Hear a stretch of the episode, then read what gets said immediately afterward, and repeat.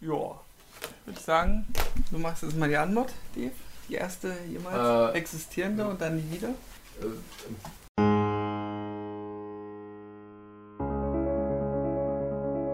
Moin Moin.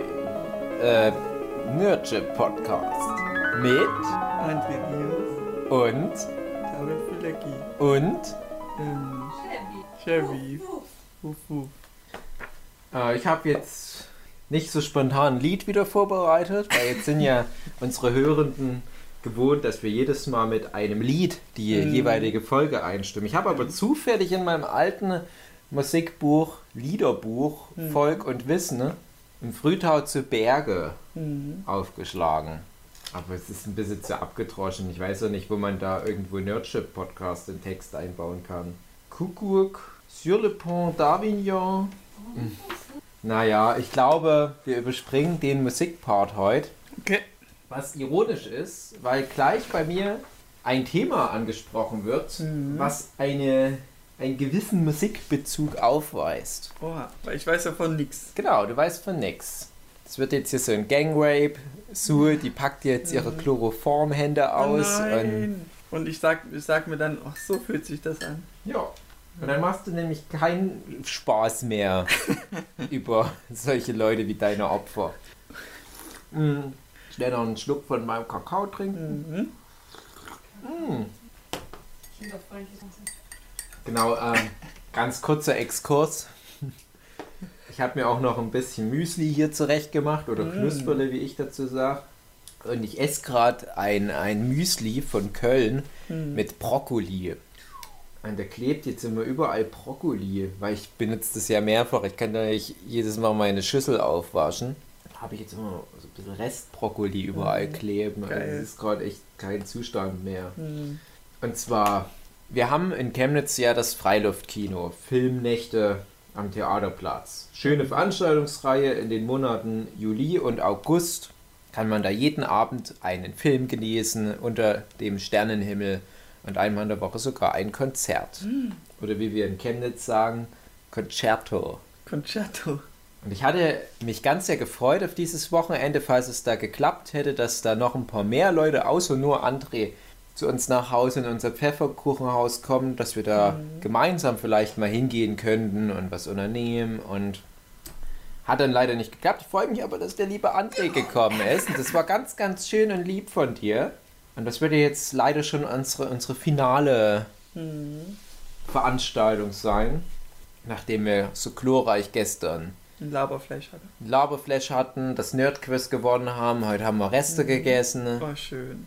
Vorhin waren wir mit dem Hund draußen. Es ist wirklich ein, ein, ein Wochenende, das passt locker auf eine Briefmarke hinten Ja. drauf. naja. Und jedenfalls, aber auch schön diese Woche halt, wie gesagt, dieser Kinobesuch. Ich war mit meiner lieben Sudan. Wir haben noch die Jasmin mit eingeladen.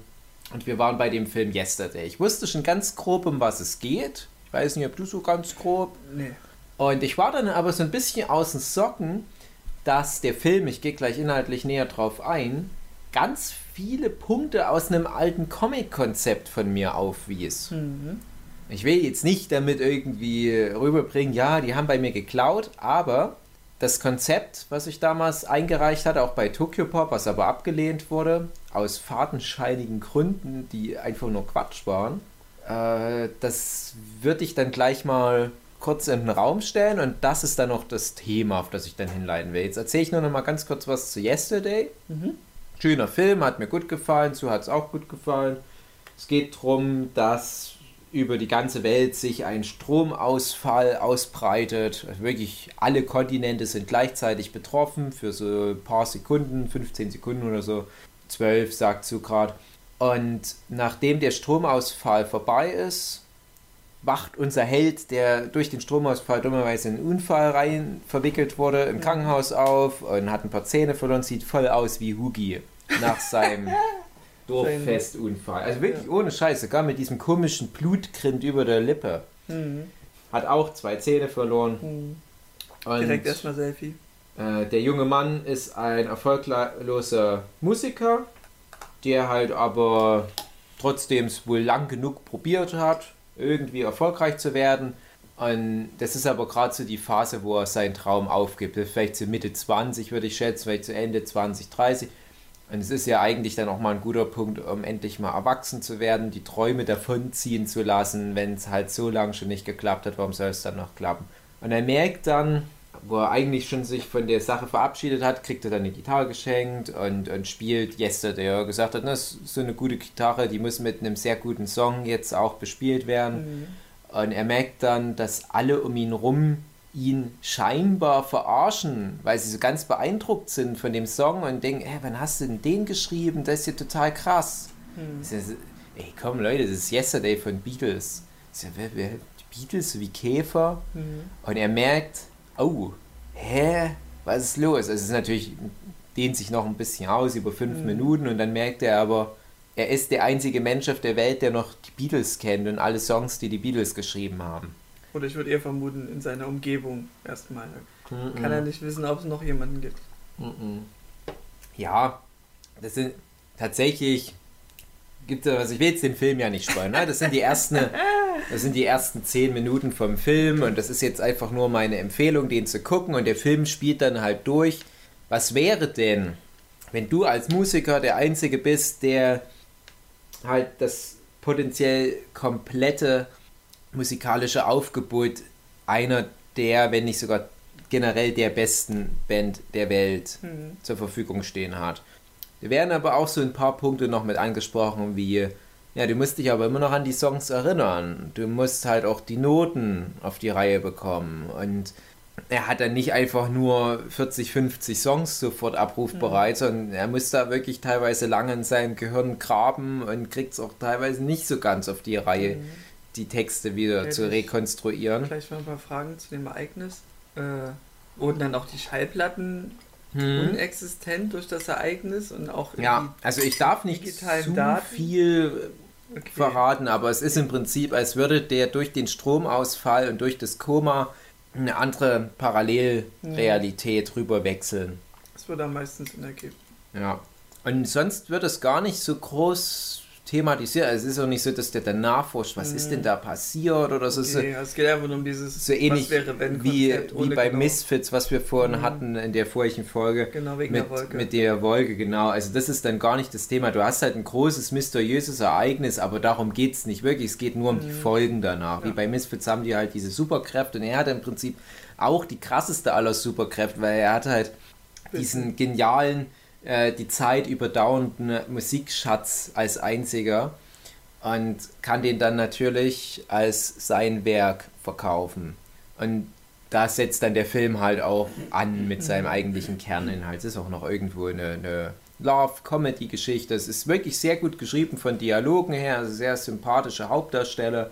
Okay, das ist halt die Story. Und es werden noch diverse kleine Sachen mit angesprochen. Also man kann es trotzdem noch ausführlicher bequatschen, aber es will ja auch noch irgendwo so eine äh, Love-Comedy sein. Also es soll nicht immer nur dieser ganze Beatles-Kram im Zentrum stehen. Schön gut. Aber der Punkt ist, jetzt wechsle ich rüber zu meinem Tokyo Pop-Konzept.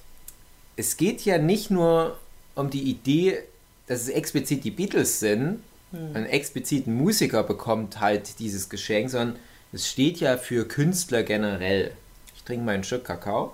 Mhm. Sieht sehr athletisch aus bei dir. Danke. Mhm. Und ich hatte damals mein Tokyo Pop Konzept in einer Phase geschrieben, wo ich so total frustriert war, weil einfach nichts geklappt hat. Ich, ich arbeite ja wirklich viel an meiner Karriere und zeichne den ganzen Tag. Jetzt gerade sitze ich wirklich mal nur da, aber du kannst bestätigen, normalerweise, wenn wir die Podcasts mhm. aufnehmen, ich sitze ja teilweise an drei verschiedenen Projekten gleichzeitig. Ja. Und es hat sich ja nie der gewünschte Effekt eingestellt. Ich würde aber sagen, in Relation zu dem Hauptcharakter aus Yesterday bin ich innerhalb meiner Zunft zumindest erfolgreicher. Aber wie auch die Figur im Film stelle ich auch bei mir diese Frustration fest und bei mir mündete aber die Frustration in dieses Konzept, dass ich halt diese verzweifelte Idee hatte, ähm, erstmal auch nur, was wäre, wenn ein Werk komplett aus der Existenz getilgt wäre. Und das Konzept sollte auch mit mir selbst im Prinzip in der Hauptrolle äh, spielen. Mhm. Aber vielleicht eine jüngere Version von mir, weil es ein bisschen zu komplex wird, wenn ich meinen aktuellen, jetzigen Stand nehme. Mhm. ist die Welt ein bisschen anders und ich hätte es in so eine, hm, eine etwas einfacher strukturierte Welt reingesetzt. Äh, vor allem so ein bisschen bevor das Internet so groß war, wie es jetzt ist, weil das macht es alles noch viel komplizierter von dem Konzept her. So. Also reden wir jetzt von 2007, 2010? Ja, vielleicht so die Drehe rum 2004, wo ich meinen Schulabschluss mhm. gemacht habe, okay. sogar. Also auf den technischen Stand. Etwa in der, mhm. in der Drehe rum. Und dann halt gucken, na, was gibt's zu dem Zeitpunkt schon? Und dann, wie als könntest du Shenlong beschwören, hättest einen Wunsch frei und du wünschst, dass irgendwas aus der Existenz rausgelöscht wird. Das war tatsächlich das originale Konzept und das ist ja genau das, was der Stromausfall macht. Und dann ist halt die Frage, welches Werk nimmst du da? Und jetzt kannst du schon mal nachdenken, weil das wird dann gleich das sein, wo ich überleite und du dann gleich deine Antwort geben musst. Okay. Du musst ja gucken, was kannst du in deinem Kompetenzrahmen überhaupt reproduzieren. Mhm. Weil die Idee ist ja, du löschst ja nicht nur das Werk, sondern du schmückst dich dann ja mit fremden Federn, wie mhm. der Hauptcharakter in Yesterday, und verkaufst dieses Werk als deine krasse Idee. Kommen wir dann auch gleich nochmal drauf. Und dann ist halt aber das Konzept noch ein Stück weiter gewandert und spiele dann komplett mit einer Zeitreise, weil ich gemerkt habe, na, je mehr das Internet reinspielt, desto komplizierter wird das Konzept ich muss eher ansetzen. Hm. Hm. Mach ich mir mal Notizen. Und dann war nämlich genau das Konzept, was du ja immer so magst bei Zeitreisen, dass du nur deinen Verstand in dein jüngeres Ich rein projizierst. Mhm, genau, so kann man das sehen. Du hast aber den Verstand des halt über 30-Jährigen in zum Beispiel einem Kind. Mhm. Und da war nämlich schon mal ein Punkt meines Konzepts. Es sollte nämlich so sein, dass mein alter Ego, beziehungsweise eine Figur, die ganz klar auf mir basiert, also ein frustrierter Autor, Comiczeichner, hat die Möglichkeit, diesen einen Zeitsprung zu machen. Es ist ein One-Way-Ticket, also du kannst dann nicht wieder zurück in die jetzige Zeit, sondern du bleibst dann dort, wo du hin willst. Mhm. Und das sollte ein langer Teil vielleicht sogar der erste komplette Band, jetzt mal umgerechnet, wenn es eine Manga-Serie geworden wäre, nur die Vorbereitung durchkauen. Das ist im Prinzip das, was wir mhm. gleich besprechen werden, die also, Vorbereitung. Die Vorbereitung, dass du da hineinversetzt wirst und dann damit umgehen musst, oder dass du weißt, mhm. ich werde diese Reise antreten mhm. Und was werde ich mich, wie, worauf, wie werde ich mich darauf vorbereiten? Okay. Wie werde ich mich darauf vorbereiten? Für was entscheide ich mich? Mhm. Hm, in welches Jahr will ich zurück? Ich habe dann überlegt, ich will jetzt noch nicht zu viel auf meinen spezifischen Fall eingehen. Ich werde erstmal dann dich erzählen lassen, dann erzähle ich nochmal meine Version, wie es dann auch im etwa im Comic gewesen wäre. Aber wie gesagt, dieser Gedankengang, der wäre halt in dem ersten Band ganz extrem gewesen. Du musst dir echt überlegen, du kannst ja zum Beispiel in dein vierjähriges Ich rein, aber ist es dann nicht auch verdächtig, wenn du super schlau bist und Wissen über 9-11 hast und was weiß ich was, äh, German Wings Katastrophe und, und du musst es aber für dich behalten, weil du dich sonst verdächtig machst, weil sowas spielt ja auch mit rein. Aber meinst du, das wäre möglich, weil das Gehirn dann noch nicht so entwickelt ist? Wir gehen einfach davon aus, dass es so wäre. auch eine Frage, ja. aber wir würden jetzt einfach mal davon ausgehen, dass die Synapsen alle so einfach mitwandern. Okay. Mhm. Und du willst ja auch ganz viele Sachen eigentlich nicht nochmal miterleben. Das heißt ja auch jedes Jahr zweimal auf Zensur singen vor der ganzen Klasse und dich übelst zum Affen machen. Schulreferate, Gedichte vortragen, für Mathe lernen. All das musst du dann auch durchmachen. Dann kannst du überlegen, na, setze ich dann später an, aber lauft dann vielleicht Gefahr, dass ich so ein paar geile Franchises dadurch sich schon entwickeln lasse. Und wenn du, je früher du ansetzt, desto mehr Franchises gibt es einfach noch nicht.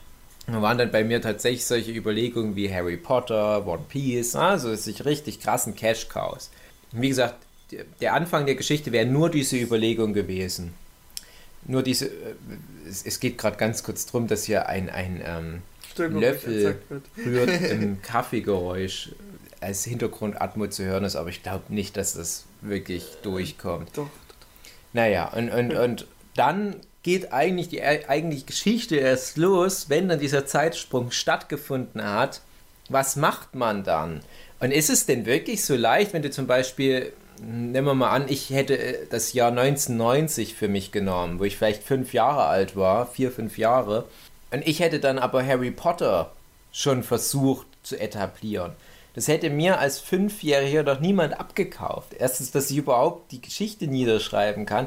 Zweitens, ich hätte das aus meinem Gedächtnis raus niederschreiben müssen. Und drittens, du weißt ja nicht, ob vielleicht dann schon J.K. Rowling zur gleichen Zeit in Großbritannien ihre ersten Entwürfe zu Harry Potter verfasst hat.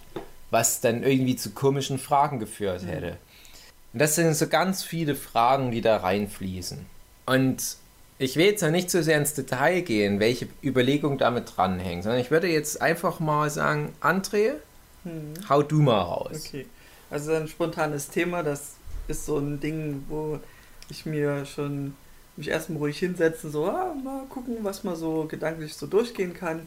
Und deswegen ist das jetzt noch nicht ausgereift, aber gehe halt schon so drauf ein, was ich mir jetzt hier so notiert habe. Ähm, also es gibt ja die verschiedenen Aspekte, wo springst du halt rein wo ergibt das Sinn? Ähm, wo du jetzt eben das Problem mit dem Kind meintest, könnte ich mir vielleicht vorstellen, dass du vielleicht ein, ein Gerät hast, was die Stimme verzerrt und dann hast du jemanden, den du sozusagen äh, managst, also aus, aus, aus Fernfunk, dass du über ihn dann alles regelst, dass das der erwachsene Mann ist, der das dann managt und du wiederum ihm versprichst, äh, Erfolge, aber du darfst ihn nie treffen, weil das irgendwie so eine Geheimhaltungssache ist. Keine also Ahnung, dieses wie Captain, äh, Captain Hero-Ding bei Drawn Together, da gab es Kann das. sein, aber auf jeden Fall, dass man damit das Kindproblem löst. Dass man durch Anonymität nicht die, die, das Identitätsproblem hat, dass man ja nur ein Kind ist. Mm. Dass du jemand als ähm, Werkzeug benutzt, ähm, trotzdem an dein Ziel zu kommen, ohne dass du das Problem hast, du bist ja nur ein Kind. Also du spinnst das Konzept praktisch schon um eine Ecke weiter. Ja, ja, ja. Hm. Um das Problem zu lösen, okay. Ähm, ja, generell, was mir auf Anhieb einfällt, was kann man machen, wenn man so Wissen hat, Wissen es macht und so einen Spaß. Äh, zum Reichtum zu kommen, kann man ja, um zum Beispiel zurück in die Zukunft 2 zu nehmen, äh, ein, ein Gewinnbuch nehmen und dann sich daran bereichern, an den ganzen Gewinnen und damit ein Reichtum-Imperium aufbauen, also an ganz viel Kohle kommen, in die richtigen Aktien investieren, weil du weißt, Nintendo ja gut, nicht unbedingt Nintendo, aber Apple wird zum Beispiel steil gehen mhm. oder Windows wird steil gehen. So die ganzen technischen Sachen. Ähm, ja, und dass du, ja, das ist so dieser Finanzaspekt, dieses auf sicherem Boden sein. Mhm. Und ja, weiß nicht, dann kann man vielleicht rumspinnen, dass man sich als Wahrsager ausgibt. So mhm. marketingmäßig sich äh, dadurch so eine Art Beliebtheit herleitet, weil man das halt hervorhersagt, Eckpunkt ist natürlich wieder schwierig, ähm, dass man vielleicht in den Verdacht gerät, da irgendwie mitzustecken in diesen ganzen Terroranschlägen, dass man da in das Kreuzfeuer mm. gerät. Gut, das ist eher eine dumme Idee. Mm. Nee. Also zu viel Aufmerksamkeit ist dann, glaube ich, doch eher schlecht, mm. wenn man solches Wissen hat. Ich hake gleich mal ein, weil du sprichst jetzt nur Themen an, ja. die ich natürlich auch damals, weil ich meine, ich habe lang genug mich mit dem Projekt beschäftigt, ich auch schon alle durchgegangen bin. Ja. Gehen wir mal kurz auf das Thema Geld anhäufen ein. Mhm. Genau die Überlegung hatte ich auch. Jetzt ist es ja so, ich habe es oft genug erwähnt, ich stamme nicht aus der wohlhabendsten Familie. Mhm. Wenn ich jetzt beispielsweise ins Jahr 1990, 91, 92 zurück transferieren würde mental, mhm. dann wüsste ich zwar, dass es sich lohnt, auf diesen ganzen Internetkram zu spekulieren, aber ich hätte ja gar nicht die Möglichkeit, das zu machen als Kind dann könnte ich zu meiner Oma gehen und sagen, hey Oma, Apple-Aktien. Später wird es mal eine Firma namens Amazon geben. Hol da auch mal was von. Die halte ich doch alle für dumm. Die sagen, ne, das ist das Kind. Das Kind ist fünf. Hm. Wir kaufen nicht die Aktien, die das Kind will, im Wert von 1000 Mark. Bitcoin. Wir haben nur 1000 Mark. Bitcoin. Wir können nicht unser ganzes Geld in sowas rein investieren und dann läuft es vielleicht auch nicht gleich von Anfang an so gut, weil du vielleicht dich nicht gut genug informiert hast. Hm. Mal abgesehen von Butterfly-Effekten, die mhm. da noch eine Rolle spielen. Mhm. Scheiße, die grenzen wir jetzt mal aus, scheißegal. Ja. Aber du musst erstmal ein Startkapital haben, was schon mal schwierig wird, um überhaupt so zu operieren. In der Hinsicht wäre es eigentlich gut, wenn du nicht so einen großen Sprung machst. Also du brauchst eigentlich immer einen Komplizen, einen erwachsenen Komplizen, wo es schon mal schwierig wird. Mhm. Du kannst dich ja auch kaum jemandem anvertrauen und sagen, ja, mein Verstand ist durch die Zeit gereist, ich weiß alles über die mhm. Zukunft. Theoretisch könntest du es machen, aber wir versuchen mal so geerdet wie möglich beim mhm. Rest zu bleiben. Das würde dir keiner abkaufen. Das würde wahrscheinlich niemand abkaufen. Ähm, das ist auch hier das einzige Fantasy-Element ist, dass diese Zeitreise überhaupt stattgefunden hat. Und ich bringe mal noch einen zusätzlichen Aspekt mit rein, weil ich habe dann auf lange Sicht gemerkt, viele der Probleme werden gelöst, wenn du einen zusätzlichen Faktor mit reinbringst, hm. nämlich einen kleinen Tresor. Und die Idee war dann, dass nicht nur dein Geist in der Zeit zurückreist, sondern du hast noch einen kleinen Tresor, so eine kleine Geldkassette, wie man vielleicht als mhm. Kind hatte, und du kannst noch das mitnehmen in die Vergangenheit, hm. was in diese kleine Geldkassette reinpasst. Hm. Da habe ich halt auch echt lange überlegt und ich habe gedacht, also ich komme gleich mal wieder auf, auf meinen speziellen Fall zu sprechen. Man kann sich USB-Sticks voll machen. Das ist wahrscheinlich das Einfachste. Hm. Da habe ich gedacht, ja, nee, durch die Zeitreise sollten die kaputt gehen. Alle technischen Sachen, alles, was irgendwie mit digitalen Speicher zu tun hat, es geht kaputt. Mal hm. abgesehen davon, dass ich in der Zeit zurückreisen würde, wo ich dann nochmal, keine Ahnung, acht, neun Jahre warten müsste, bis es irgendwo einen USB-Port gibt, wo ich den Scheiß anstecken kann. Und in der Zeit ist wahrscheinlich dieser Harddrive schon kaputt oder mhm. gelöscht. Deswegen habe ich gedacht, nur physische Speicher. Jetzt kannst du natürlich da ganz viele Notizen machen über Aktienkurse. Du kannst also Notizen machen zu dem Werk, was du sozusagen klauen willst. Wenn du jetzt Beispielsweise in meiner Geschichte wäre es halt wahrscheinlich Harry Potter gewesen, wenn du Harry Potter klauen ist. Du kannst mhm. ja nicht alle sieben Bände da reinpacken, aber du kannst jetzt einen groben Leitfaden machen, was in welchem Jahr wann passiert, wer der mhm. Böse ist, wie die alle so heißen. Und dann schreibst du halt wirklich nur so ein paar Zettel voll, bis halt dein, deine Geldkassette voll mit Papier ist und du dann sagst, okay, jetzt mhm. kann ich mal noch gucken, ob ich zum Beispiel noch, keine Ahnung, einen Goldbarn mir in der Gegenwart noch schnell kaufen. Den transferiere ich mit zurück, damit ich halt so ein Startkapital habe. Auf der anderen Seite denke ich mir, mit dem Wissen, was du mit in die Vergangenheit nimmst, kannst du viel mhm. schneller, viel einfacher viel ja. Geld machen. Ob es sich dann noch lohnt, Goldbarn und Bargeld mitzunehmen, das wage ich dann zu bezweifeln. Mhm.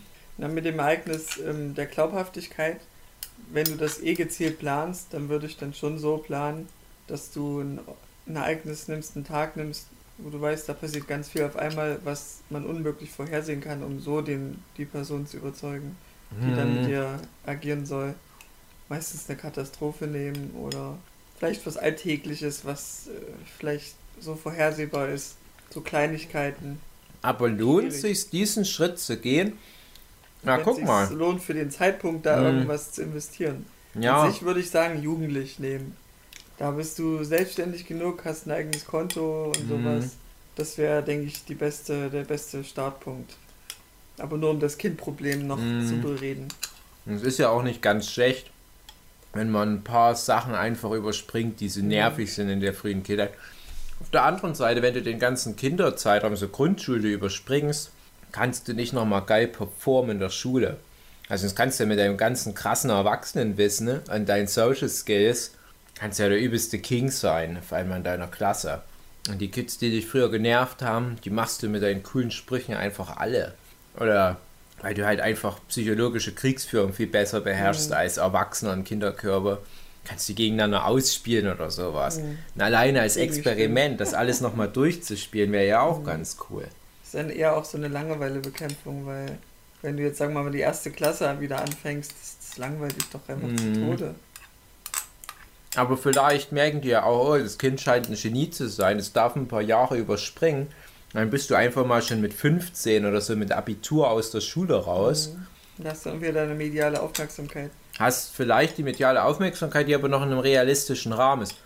Und der Punkt ist, wenn du wirklich dich offenbarst, wenn du zum Beispiel sagst, naja, ich nutze so einen Moment wie, mh, hm, hm, ich überlege gerade, was so ein großes Ereignis war in den frühen 90ern, was du nutzen kannst, um, um allen zu beweisen, dass du, oder jemanden zu beweisen, dass du ein Zeitreisender bist. Sagen wir mal sowas wie, wie die, der O.J. Simpson-Vorfall. Hm. 92, 93 oder wann das war. Dass du halt ziemlich genau vorhersagst, wie dieser ganze O.J. Simpson-Prozess verläuft. Du kannst genau sagen, pass auf, dieser berühmte Schauspieler, Heisman Trophy, Sieger, mhm. Ex-Footballer, der wird wegen Mordes vor Gericht landen. Und das als Kind ist das ja wieder glaubhafter, dass du das dass du nicht da irgendwie drin steckst, weil du bist ja nur ein Kind. Mhm. Aber jetzt pass auf. Mhm. Lohnt sich, sich irgendjemanden anzuvertrauen, in dem zu beweisen, dass du ein Zeitreisender bist, was glaube ich trotz vieler Beweise schwierig ist zu mhm. fressen. Wenn der einzige Nutzen, den du von, davon hast, ist, dass du einen Komplizen, einen erwachsenen Komplizen hast, der für dich irgendwie ein Sparkassenbuch eröffnet. Mhm. Oder der dir hilft, Aktienpakete zu schnüren. Mhm. Ich glaube, das hat so viel, das, also, da, da, hängen so viele Kosten also, dran, das wird dieses Kosten-Nutzen-Ding, dass du halt dann auf ewig an den Typ oder wen auch immer gebunden bist und später, wenn du mal richtig krass reich wirst, wird diese Person sich immer an dich ranhängen und sagen, hey, na, aber du weißt, ich bin Geheimnisträger. Mhm. Ich kann die Sache auch jederzeit auffliegen lassen, auch mhm. wenn dem dann wahrscheinlich niemand glaubt, aber. Ja, gut, das wäre der Nutzen. Ich würde es dann als albern ansehen. Das wird doch niemandem glauben, wenn du keine Beweise hinterlässt, außer mit einer mündlichen Besprechung, die nie aufgenommen wurde. Ich würde es lassen. Mhm. Ich habe das Gefühl, man kriegt das alleine irgendwie hin. Es ist vielleicht ein bisschen zeitversetzt. Dann einfach nur geduldig sein, bis du erwachsen bist. Du kannst bist. ja trotzdem auch sozusagen erwachsene Komplizen haben, ohne dich denen anzuvertrauen. Es geht ja wirklich nur darum, musst du denen unbedingt sagen, dass du ein Zeitreisender bist. Hm. Ich würde sagen, lass das weg. Du hast ja trotzdem auch immer noch Familie und kannst deiner Familie beweisen, hey, guck mal, ich habe hier diese krasse Idee für diese Geschichte mit diesem Zauberlehrling, hm. die so alle, ja, ja, unser fünf, sechs Jahre altes Kind hat gerade so jetzt ja. vielleicht schreiben gelernt und das will. Es sind noch viel mehr Barrieren, die du dann überwältigen musst mit find mal eine Redaktion, die dann diese Idee auch. Das ist schon ein Schritt weiter, aber es geht ja erstmal darum, dass du deine eigene Familie von deinem Genie überzeugst. Und bring die dann mal dazu, dass die sich deinen Scheiß durchlesen. Mhm.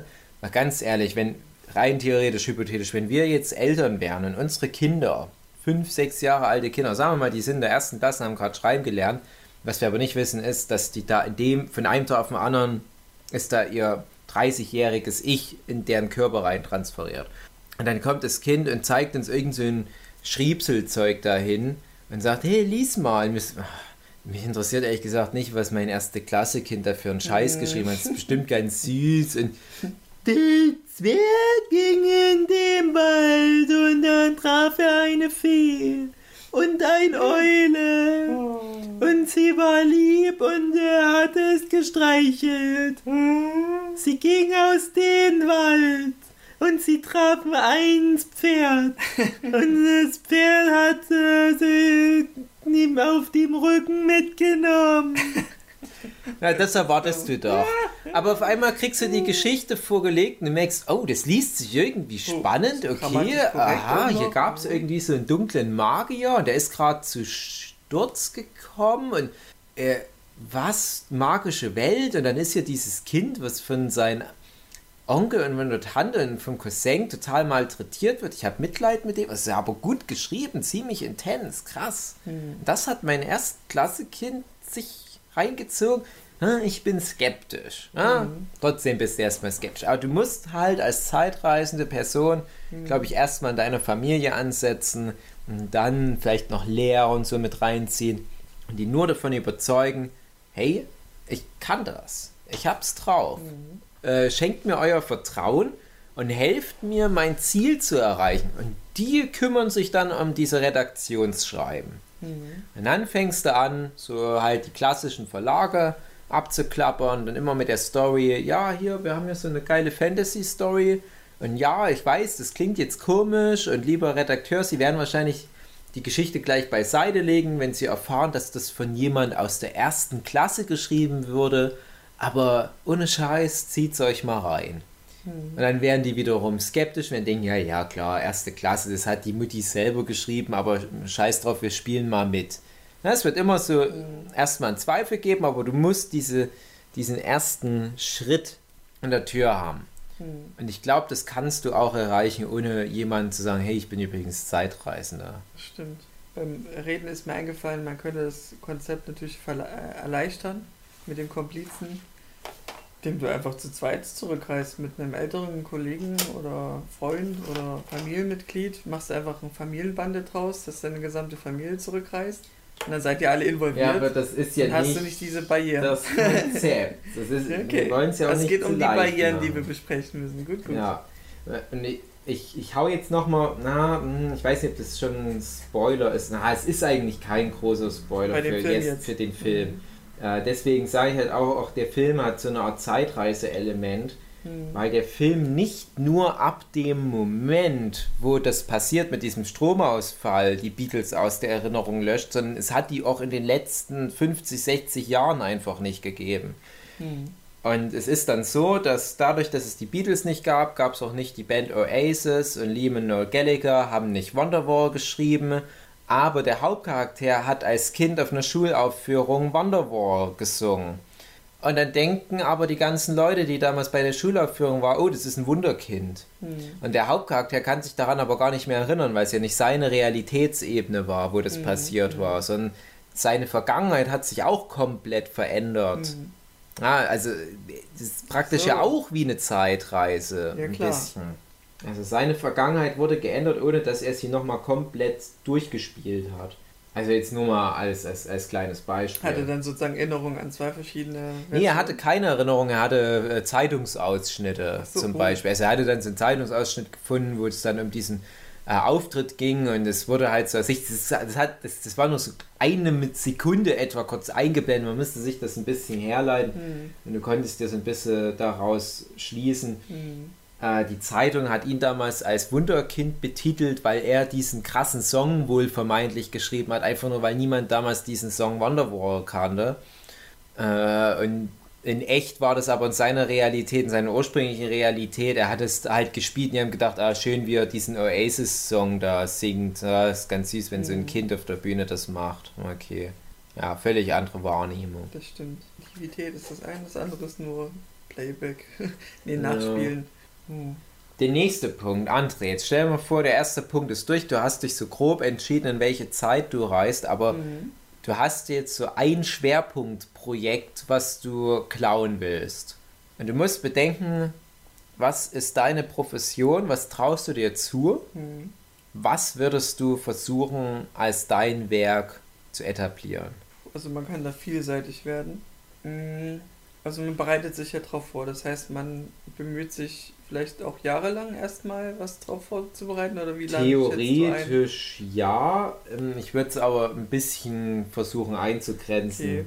Weil dann würde ich sagen, in die Programmierrichtung kann man sich dann gut vorbereiten, dass man dann Dinge programmiert, die das Konzept davon programmiert, weil du kannst ja nicht jede Zeile genau nachprogrammieren und jedes, mhm. ja, jedes Prinzip davon. Gewisse Dinge wirst du ja verlieren an Informationen. Äh, deswegen auch mit dem Harry Potter Ding ist schwierig, ob du das dann auch diesen Stil hast, das glaub, gut rüberzubringen. Aber gut. Ähm, ja, komme ich gleich nochmal dazu. Ja, mhm. äh, ja das wäre halt ein Aspekt, dass man ein, ein, ein krasses Spiel vielleicht äh, nimmt und, und entwickelt, was äh, zur damaligen Zeit vielleicht noch einfach zu programmieren war, dass es an den Erfolg geht. Ähm, vielleicht so das Sims-Konzept könnte man ja klauen, weil das ja an die Decke ging von EA. Ähm, dann auf jeden Fall äh, sowas wie Animation könnte man noch nehmen. Ähm, gut, das ist jetzt die Spektren, worin ich mich jetzt selber so begeben habe. Mhm. Ja, ist ja auch richtig. Äh, ja, dann die YouTube-Masche, die würde Hugi zum Beispiel nehmen, dass er dann endlich ein erfolgreicher YouTuber wäre. Kommen wir auch gleich nochmal dazu. Indem er zur richtigen Zeit die richtigen Sachen nimmt viel rumzublocken gab es ja auch genug äh, Phasen in YouTube. Äh, vielleicht das mit dem Filme machen, da hat man ja dann auch schon Know-how vorher entwickelt, dass man dann da einbaut zu dem Zeitpunkt, dass es dann schon richtig krass ist, das zu können. Um daran eben schon groß zu werden. Einfach weil man schon so einen krassen Vorsprung hat an, an Know-how.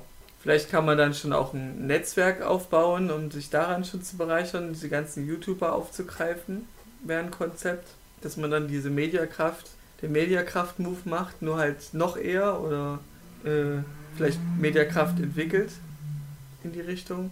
Aber das bedeutet halt auch sehr viel Management-Vorkenntnis und den ganzen Kram. Das mhm. sind schon mhm. sehr viele Barrieren, die man nicht einfach so, ja, ich reiß jetzt mal in die Vergangenheit und dann wird das schon irgendwie. Ja, eben, genau. Das also ist schon schwieriger. Es kommt immer auf die Komplexität an. Also am einfachsten wäre einfach ein Lotto zu gewinnen und dann guckst du, was passiert. Wie du, wie, du, mm. wie du. Bock hast zum Beispiel. Weil du hast ja genug Ressourcen erstmal und da brauchst du jetzt eigentlich nicht noch irgendwas zu klauen, weil du ja eben schon die Ressourcen, die Freiräume hast. Ja, genau. Klar, du hast genug Geld und dann holst du dir die Leute ran, die diese Skills haben. Du erkaufst dir die Skills. Du sparst die Zeit, dir das nicht selber beizubringen, sondern holst die Leute und dann kannst du klauen. Dann kannst du ja dein Harry Potter Ding äh, nachschreiben lassen, weil du die guten Autoren hast. Oder du suchst dir eine J.K. Rowling raus und bringst dir auf die Ideen. Definitiv schon zu dem Zeitpunkt, mhm. aber denke ich mal, erste Ansätze hat. Mhm. Ja gut, aber dann hake ich, dann ich mal kurz ein. Deswegen ja. sage ich ja, man guckt ja am besten innerhalb seiner Profession. Es ist natürlich auch wirklich völlig mhm. legitim, sich ein Team zu suchen. Vielleicht nicht gerade dann zu HBO oder zu gehen und sagen, hey, zeichne mir meinen Piratenmanga, ja, den ich mir ausgedacht habe, ja. und das zwei Jahre bevor du selbst darauf kommst. aber zum Beispiel Harry Potter. Harry Potter ist ja gut geschrieben, aber es ist jetzt nicht irgend so eine literarische Meisterlichkeit, die mhm. da drin steckt, dass ich mir nicht zutraue, das hinzubekommen. Es geht bei Harry Potter weniger darum, wie es geschrieben ist, sondern was da halt geschrieben wird. Während andere Autoren vielleicht deutlich mehr Stil reinbringen. Also ein Beispiel so ein Heinz Strunk. Mhm. Eine J.K. Rowling, das ist kein Heinz Strunk. Wäre auch mal interessant. Heinz aber, Strunk, Harry Potter. Naja, aber genau das ist halt der Punkt. Es wird ja nicht eins zu eins Harry Potter dabei rauskommen. Eben. Überhaupt nicht. Aber Gar das nicht. ist ja auch der Move, den der Film Yesterday macht. Weil Yesterday sagt dann halt auch, naja, das ist nicht eins zu eins die Musik der Beatles. Erstens, weil der Typ das halt jetzt singt. Das klingt dann schon nicht mhm. mehr wie Paul McCartney oder John Lennon. Was ja nicht schlimm ist. Er ist vielleicht nicht so ein, so ein meisterlicher Singer, aber er singt gut. Ja, und selbst ein weniger guter Autor als eine J.K. Rowling würde da halt noch echt viel rausholen. Es geht ja immer noch um das Konzept, was super funktioniert.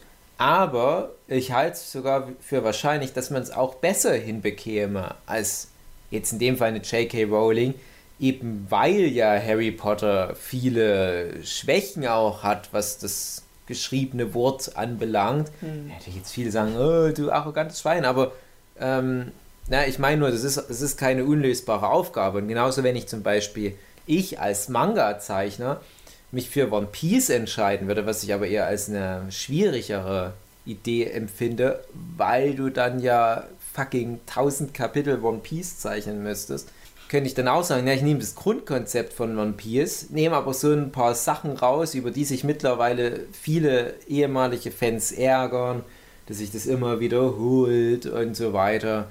Ich lasse die viel eher das One Piece finden hat das Ding nur 50 Bände und nicht 100. Das reicht völlig aus. Mhm. Kannst du theoretisch so machen. Aber wir kennen ja meinen Zeichenstil, das sieht völlig anders aus. Auf jeden Fall. Es würden wahrscheinlich auch einige Figuren fehlen, an die ich mich nicht erinnern kann, wie ich mir auch denke, ja, aber auch ganz ehrlich, drauf geschissen. Mhm. Und dann wird es auch vielleicht komplett ein anderes Fandom darum geben. Und es wird wahrscheinlich auch nicht so erfolgreich, aber die Marke ist dann besetzt. Es wird nicht nochmal jemand anderes das einnehmen ja. können. Ja, das ist halt auch so ein Punkt. Und jetzt noch ein ganz kurzer Punkt, den ich dann noch anhaken möchte, nämlich damit erfolgreich werden. Das ist nochmal ein ganz großes Thema, was man mhm. nicht unterschätzen darf. Und auch das greift der Film Yesterday auf. Mhm. Da gehe ich noch ganz kurz drauf ein, dann werde ich auch nichts mehr über den Film Yesterday erzählen. Ich rede jetzt nur von den ersten 20 Minuten und mhm. der Rest. Ah, es ist jetzt nicht so ein krasser Story-Twist-Film oder wie auch immer. Viel spoilern könnte ich eh nicht.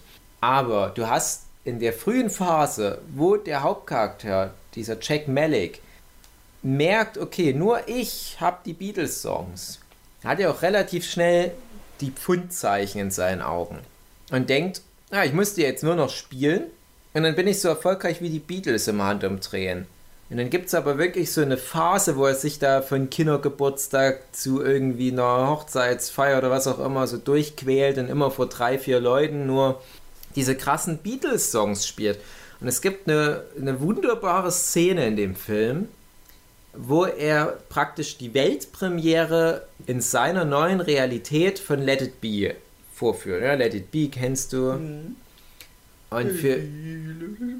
Let it be, oh let it be.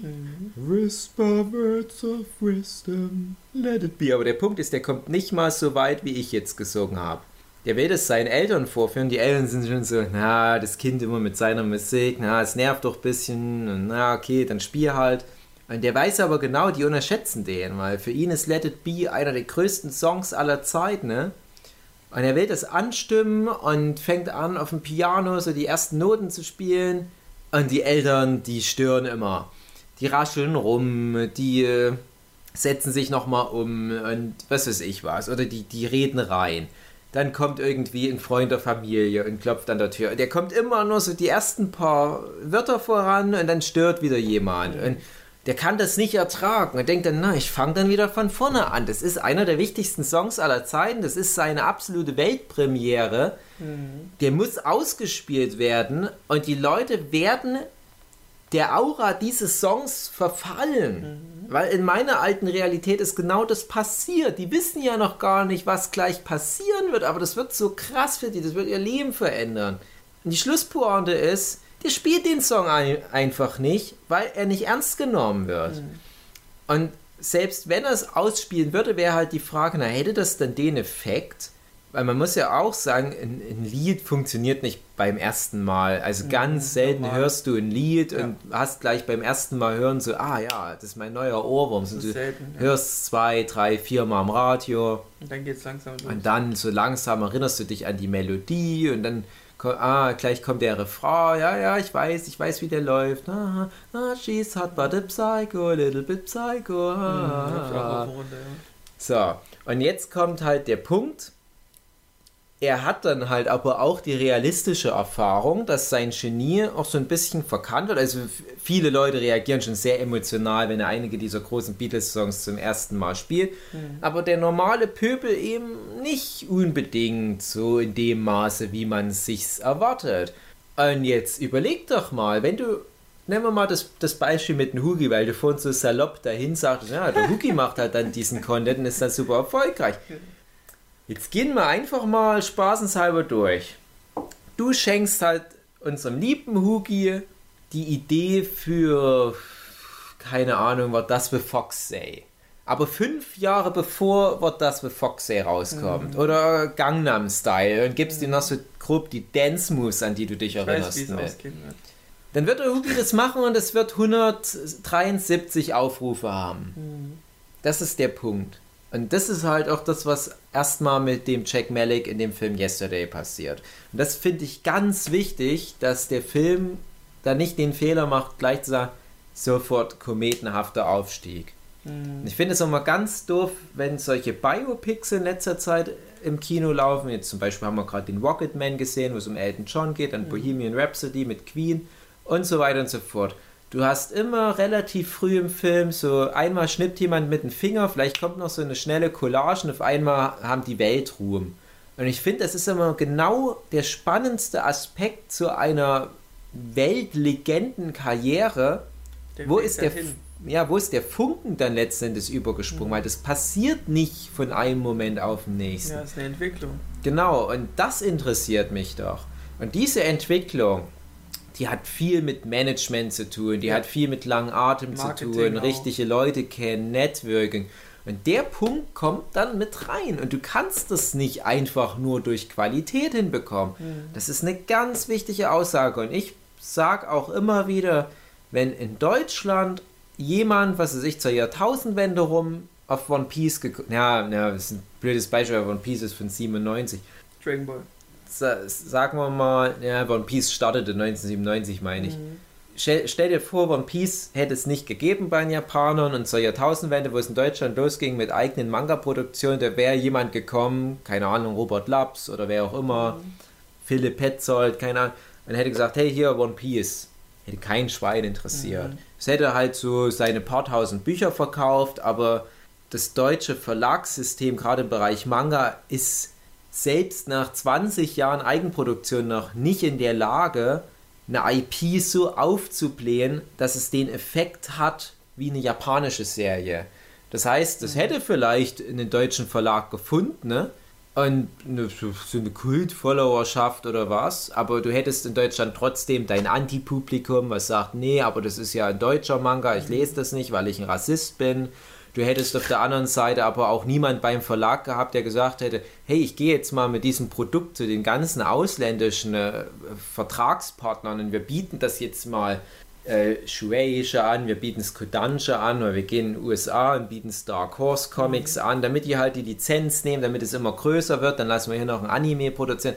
Das würde mit den deutschen Strukturen so nicht passieren. Ja, ganz andere Kultur. Einfach. Das heißt, selbst wenn du zum Beispiel in Deutschland, jetzt nehmen wir nochmal das Thema Harry Potter, wenn du das hast, musst du halt immer noch bedenken, ich glaube bei, bei den Briten ist es bei Bloomberry oder wie der Verlag heißt, das ist ein Verlag mit ganz anderen internationalen Strukturen als das, was du in Deutschland dann abgreifen könntest.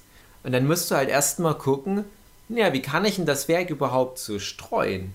Und hat es vielleicht aber auch schon so ein Schmeckler, wenn du sagst, naja, mein, mein Zauberschüler, ich bin zwar ein deutscher Autor, mein Zauberschüler, der geht in Schottland an die Schule. Mhm. Ja, dann kommen so die, die Briten-Sachen her, als ob du uns was von, von der Insel erzählen könntest. Eben. Dann musst du überlegen, hm, ja, dann muss ich Harry Potter doch in Deutschland spielen lassen. Mhm. Aber die ganze Geschichte hat ein ganz anderes Schmeckle, ja, wenn diese ganze Background-Story in Deutschland verankert ist. Und das, hat, das atmet ja die britische Folklore, hm. britische Historie und alles. Und das kannst du nicht eins zu eins auf Deutschland also heißt, übertragen. Du übersetzt die Adaption, die du machen willst, da musst du von dem, musst du in dem Land leben dafür. Das wäre eigentlich ein logischer Schritt, genau. Also wenn ich mich dann wirklich so verkrampft auf Harry Potter festlege. Bei One Piece ist halt der Vorteil, das ist so eine Fantasy-Welt, die auch komplett unabhängig davon funktioniert, ob der Autor aus Japan ist. Weil die aktuellste Story Arc aus One Piece ist ja tatsächlich so das, das alte Japan. Mhm. Und es wirkt aber auch teilweise, als hätte es jemand, der nicht aus Japan ist, gemacht, weil es so voller Stereotype mhm. ist. Was eigentlich schon wieder ganz cool ist. Also One Piece ist nie so derbe, hey, ich bin ein Produkt der japanischen Popkultur was wahrscheinlich auch gerade der erfolgreiche, äh, äh, was, was, was gerade der Grund für den Erfolg ist mhm. von One Piece. Während andere Serien viel mehr so den Finger drauf halten, hey, das ist, das ist Japan, das, das atmet die japanische Popkultur und dann ist es aber für einen Großteil der Welt einfach nicht zugänglich. Weißt du, wie ich meine? Mhm. Also das sind so Sachen, die musst du alle mit bedenken. Genauso mein Lieblingsfilm, wir haben es schon mal erwähnt, Fight Club. Ich könnte ja theoretisch auch sagen, ja, ich habe jetzt die Idee für Fight Club, ich kann es nicht verfilmen, weil das nicht im Rahmen meiner Kompetenz liegt, ja. aber ich kann einen Comic drüber machen. Ja. Ist aber auch die Frage, ob die Leute sich für einen Fight Club Comic in ja, der Form Medium. interessieren und ob das dann jemals so durchstarten würde. Mhm. Und du kannst ja auch nicht in Comicform all diese, diese spielerischen Mittel machen, die Fight Club als mhm. Film einfach kann. Zum Beispiel, dass da immer mal für einen Bruchteil einer Sekunde ein Penisbild reingeschnitten wird.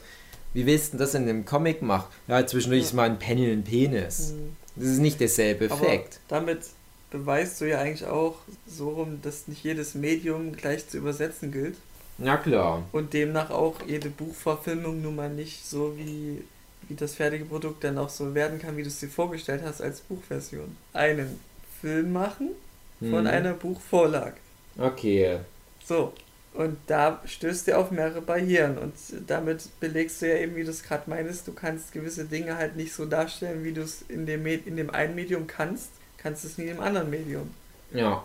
Worauf hinaus will, ist, äh, Vergleiche zu machen, ist halt immer Quatsch. Ja, klar. Deswegen, du musst halt gucken, dass du dein eigenes Werk mit den Mitteln, die du hast, und das ist ja vor allem deine Erinnerung und deine Handwerkskunst, dass du das hinbekommst. Mhm. Und es kann ja auch sein, du reist durch die Zeit und sagst, ja, ich schreibe jetzt, was weiß ich, Harry Potter und merkst, äh, ich bin irgendwie überhaupt nicht in der Lage, meine Schreibbarriere zu bekämpfen. Und dann schiebst du das vor dir her und dann kommt irgendwann mal eine J.K. Rowling und schreibt selber Harry Potter und schon mhm. hast du es verkackt. Mhm. Genauso kannst du sagen, ja, ich, ich zeichne One Piece, aber irgendwie funktioniert das einfach nicht, weil du Paneling nicht beherrschst, weil mhm. du Seitenaufbau nicht beherrschst und du stößt an deine Grenzen. Deswegen musst du halt schon gucken, was ist im Rahmen deiner Möglichkeiten und du müsstest halt dann, wie gesagt, für dich nach einem anderen ähm, Hard Skill Setting entscheiden, als zum Beispiel Hugi oder als ich oder mhm. na, wer auch immer. Und das ist ja ein wichtiger Punkt bei der Überlegung.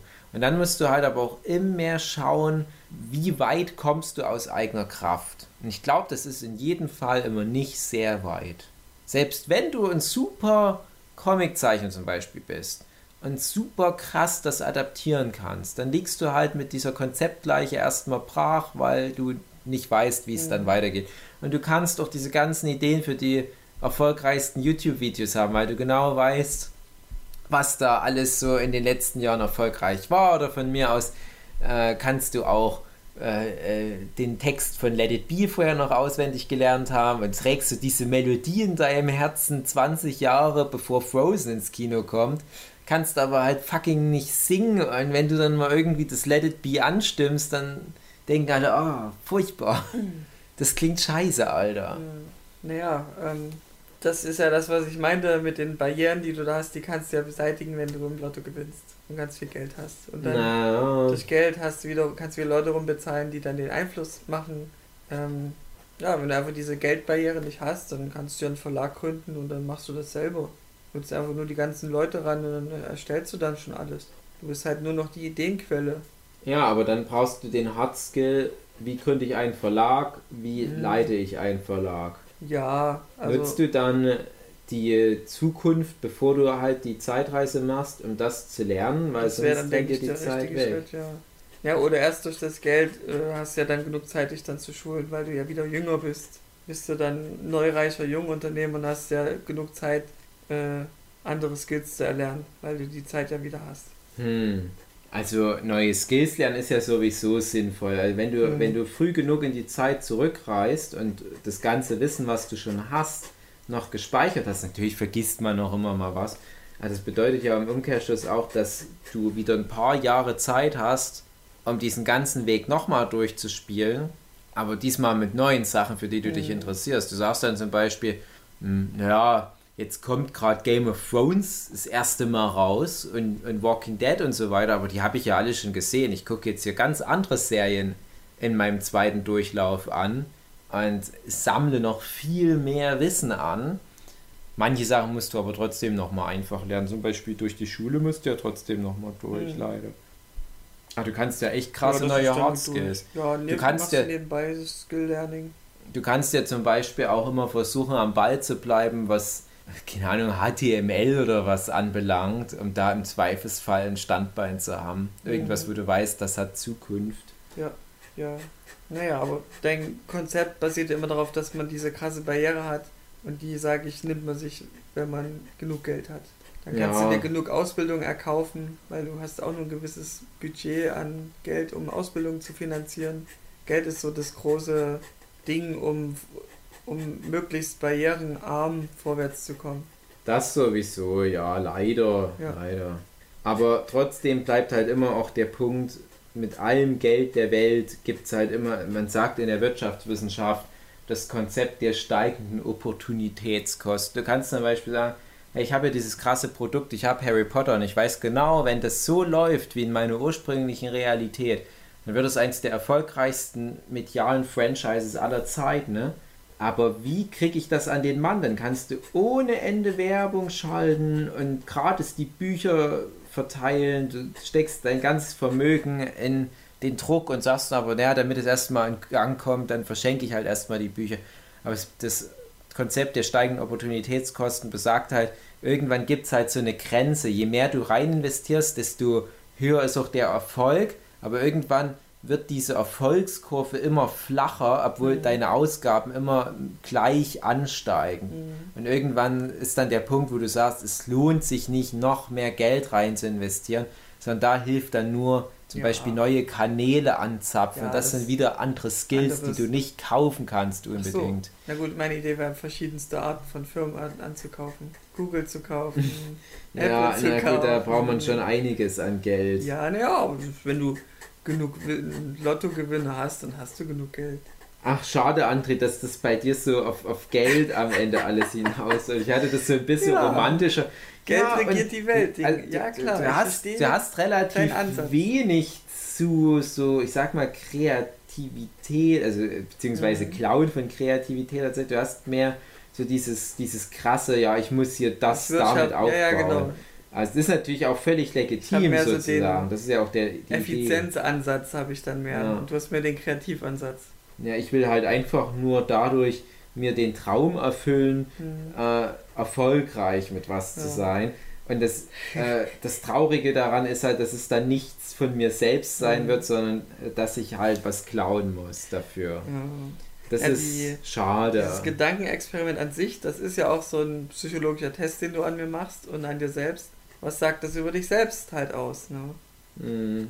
Weil wo ich jetzt erzählte über so YouTube-Dinge und hast nicht gesehen, das ist ja so ein Nischen, das ist jetzt nicht jedermanns Interesse. Und nicht jedermann interessiert sich für Harry Potter und nicht jedermann interessiert sich für Comics. Aber das sind so Dinge, die uns im Alltag beschäftigen, für uns selbst dass wir dann da den Fokus drauf haben. Ja, ganz speziell wäre es ja bei mir wirklich, wenn ich Fight Club nehme, weil Fight Club mhm. war nicht so erfolgreich im Kino. Damals nicht, ja. Aber es, es ändert ja nichts daran, dass ich so einen riesen Respekt vor dem Werk Fight Club habe, dass ich mhm. sage, mir ist es lieber Fight Club äh, produziert zu haben in irgendeiner Form, mhm. als jetzt zum Beispiel äh, Frozen, mit dem ich viel mehr Geld hätte verdienen mhm. können, weil ich da keinen emotionalen Bezug dazu habe. Und das unterscheidet uns, glaube ich, ein bisschen, weil ich dann im Zweifelsfall dann doch lieber sage, ich entscheide mich für die Ideologie und weniger für das Geld, hm. aber trotzdem läuft im Hintergrund eine Vermögensanhäufungsstrategie ja, mit, genau. weil es natürlich schon klar ist, dass das viele Probleme in der Zukunft einfach aushebelt, wenn du ja, das war ja mein Geld erster Gedanke, erstmal die Barrieren beseitigen, die du hast, wenn du die Mittel schon dazu hast, warum nicht nutzen? Und deswegen war mein erster Aspekt erstmal da Geld anhäufen. Ja, ja, klar. Ja. Und dann mit weiteren Informationen. Ja, ein Fundament es halt, einfach. Ja, es ist halt nur die Frage dann auch, kannst du das so aufrechterhalten oder, oder hast du dann irgendwann mal so einen Interessenswechsel, dass du dich dabei ertappst, hm, ursprünglich wollte ich mal der Urheber dieses krassen, genialen ja. Werks dann sein. Jetzt und jetzt irgendwie interessiert viel, mich ja. nur noch, wie viele Anteile ich von Disney einkaufen kann. Hm, komisch. Ja, du kaufst Disney.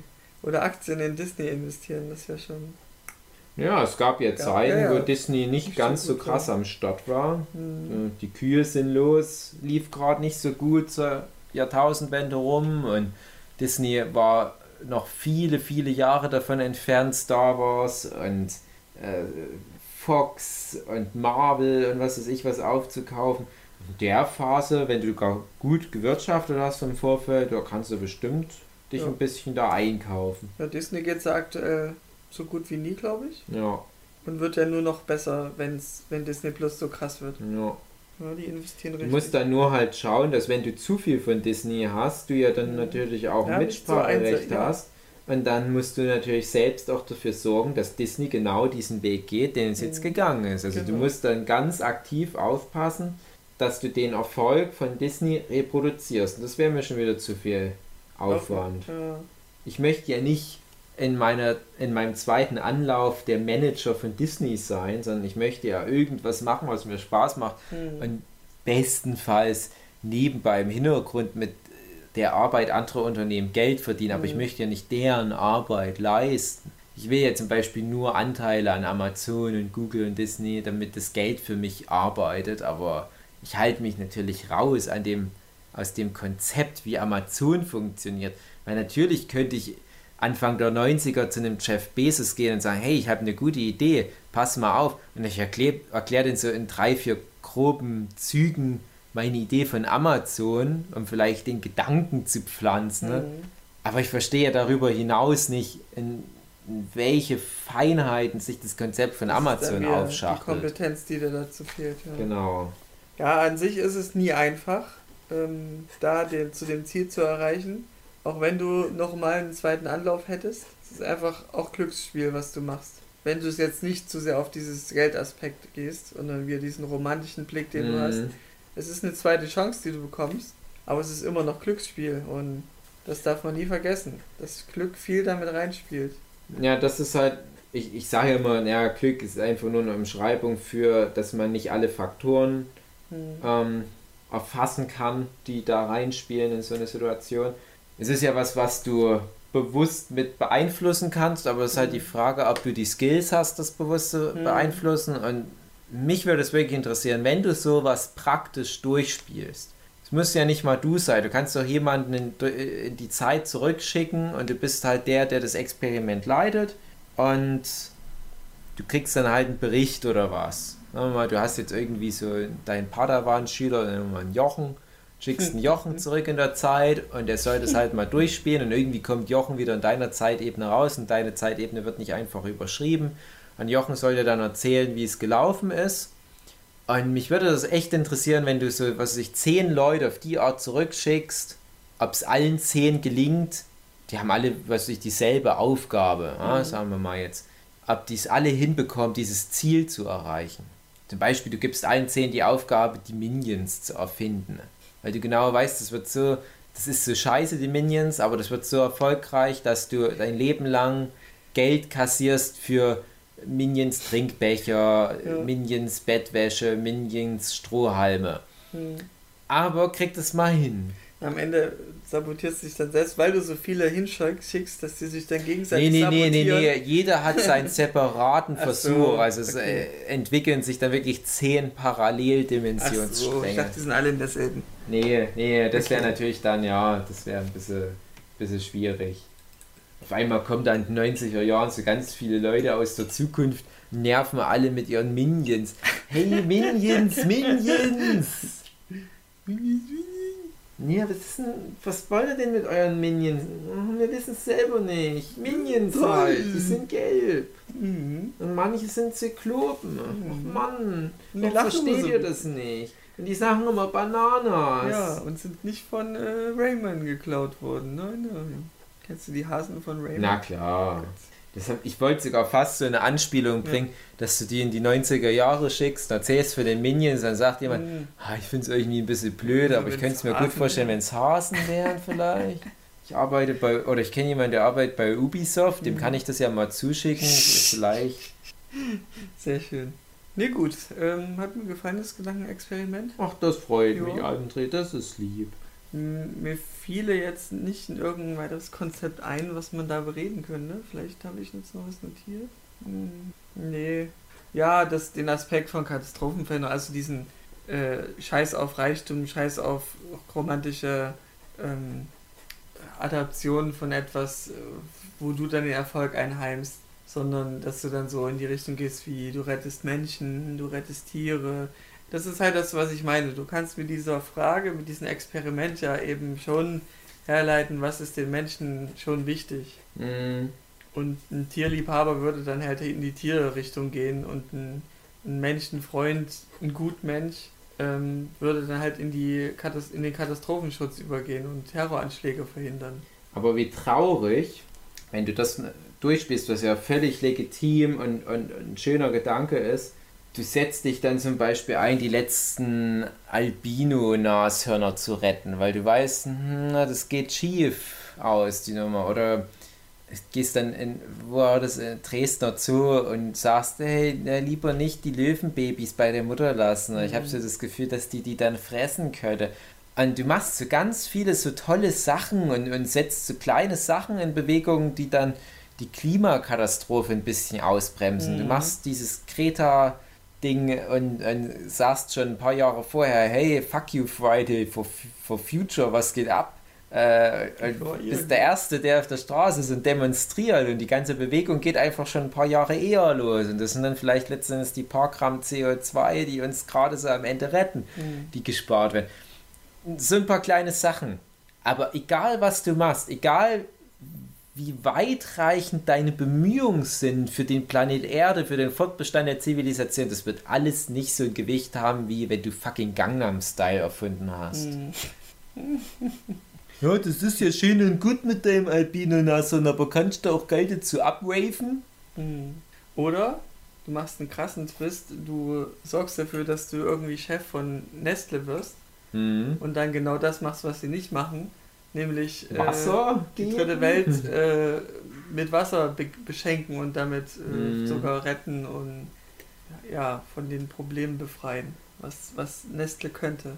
Aber gut, warum sollte das Unternehmen das tun, wenn die anderen Unternehmen das nicht machen? Ist ja auch wieder eine Sache. Aber die Ressourcen hätten die halt. Und da kannst du dann halt Nestle infiltrieren und gleichzeitig was Gutes für die Welt machen. Ja, ja, klar. Also na, du musst ja nicht unbedingt jetzt da über Nestle gehen. Du kannst ja, ja auch einfach privat da hingehen und Brunnen bauen im großen Stil mit dem vielen Geld, was du verdient hast. Ja, was ich meine ist Macht nutzen, Macht aufbauen und dann so lenken, dass es wieder der Welt fördert. Mhm. Aber auch da denke ich dann wieder, du bist ja kein gelernter in Nigeria ja. Brunnenbauer.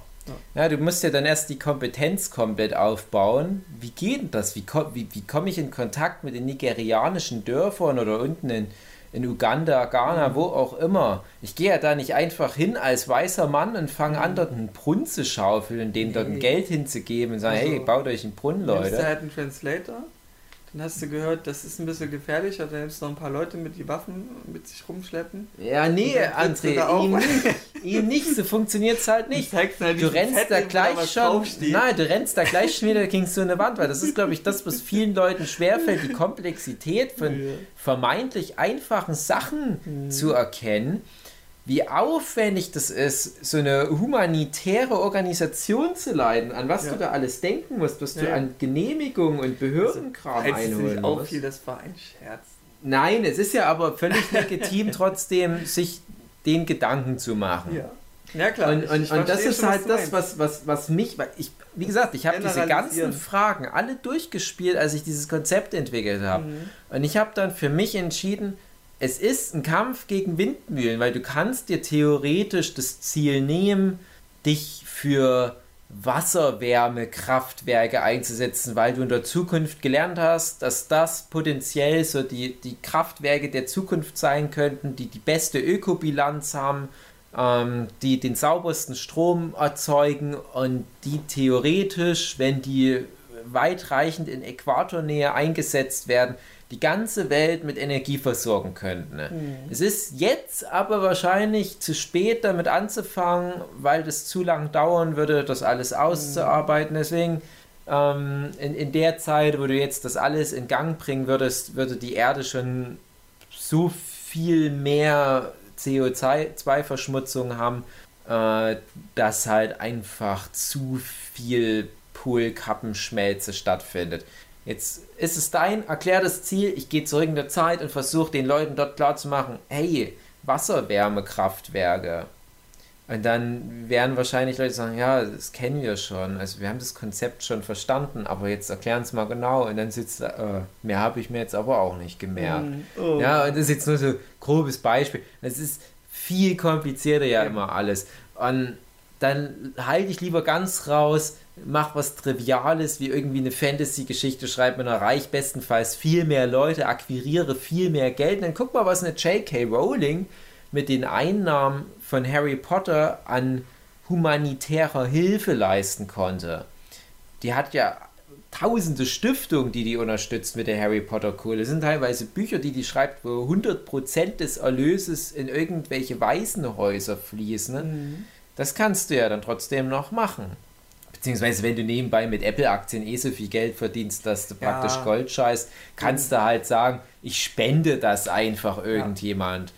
Bis halt selbst das in Griff, Griff zu nehmen, das ist eine ganz andere Geschichte. Und dann scheiterst du an einem so ein Projekt, wo du dann feststellen musst, oh, das ist einfach nicht Teil meiner Hardskills und ich habe jetzt mehrere Jahre da rein verschwendet, diesen Hardskill aufzubauen. Am Ende haben wir einen Brunnen gebuddelt, in der Zeit hätte ich acht Harry Potter Bücher schreiben können und mhm. so viel Geld verdienen können, dass ich einfach nur irgendjemand Geld überwiesen hätte am Ende des Tages und wäre besser gekommen. Mhm. Ja, wie gesagt, das ist der psychologische Test, den du damit machst. Was ist dir im Leben wichtig? Menschen vielleicht, zu helfen oder dich Vielleicht rede ich mich einfach nur raus und ja. sage, naja, das ist so meine Ausrede. Eigentlich will ich halt keine Brunnenbuddel ja. Menschen helfen. Eben, dass sie ein schönes Leben haben. Ja, das, das ist einfach nicht Teil Chance. meiner Interessenlage. Ich interessiere mich mehr für Piraten und Zauberlehrlinge, aber mhm. nicht für Nashörner mhm. und sowas. Ach, sollen die doch sterben? Ach, André. Mhm. So war das mal wieder, als wir durch die Zeit gereist sind. so war das mal. Ach, schön. Ja, dann ähm, hast du noch irgendwas äh, darüber zu erwähnen? Ja, ich finde es nur schade, dass ja. jetzt unsere gemeinsame zu zweit Podcast-Zeit schon wieder endet. Ja, Jetzt muss ich bald nach Hause. Ja, und ich muss zu so einem doofen Stadtfest. Oh. Oh nein. Ja, Bürgerfest heißt das hier in Chemnitz. Stimmt. Ja. Stadtfest darf es nicht mehr heißen. Ja. Kannst du da auch mal eine Zeitreise machen, das ändern, dass es nicht mehr Bürgerfest heißt? Äh, du meinst diesen Mod verhindern, Ja. der dazu führte? Ja. Ah, Das ist schwierig. Gut, liebe Zuhörenden, äh, ich hoffe, euch hat dieses Gedankenexperiment gefallen. Wie würdet ihr dazu reagieren? Was würde euch, ähm, was wären eure Aspekte, die, die ihr da, wie ihr da reagieren würdet, wie ihr da motiviert handeln würdet? Vor allem, welches, Ja. welches große, geile Ding würdet ihr euch Mhm. unter den Nagel reißen? Genau das auch. Und, aber da jetzt einfach nur heruntergebrochen, jetzt un unabhängig der Komplexität.